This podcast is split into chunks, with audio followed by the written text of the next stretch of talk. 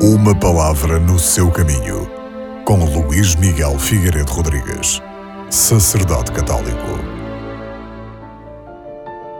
No Evangelho deste domingo aparecem aqueles personagens, chamemos-lhe enigmáticos, que são os Reis Magos. E eles perguntam: Onde está o Rei dos Judeus que acaba de nascer? Vimos a sua estrela no Oriente e viemos adorá-lo. É deste modo que os magos, que vieram de terras distantes, explicam o motivo da sua longa caminhada. Vieram para adorar o Rei recém-nascido. Ver e adorar são duas ações que sobrepõem na narração evangélica. Vimos uma estrela e queremos adorá-lo. Estes homens viram uma estrela que os pôs em movimento.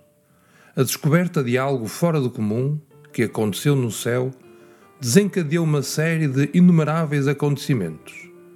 Não era uma estrela que brilhou exclusivamente para eles, nem eles possuíam uma característica especial para a descobrir.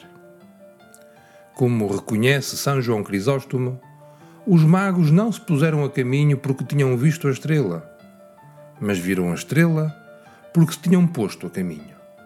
Mantinham um coração fixo no horizonte, podendo assim ver aquilo que lhes era mostrado no céu, porque havia neles um desejo que os impelia, estavam abertos a uma novidade.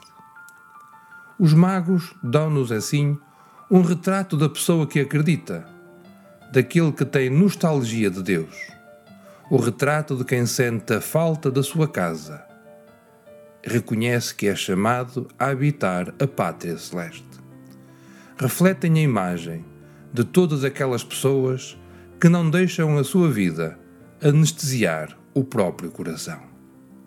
Celebrar o domingo da Epifania e olhar para os Reis Magos é recordar esta nostalgia de Deus que brota no coração de cada um de nós, porque o Evangelho não é um acontecimento do passado, mas sim presente que nos aponta para um futuro fantástico.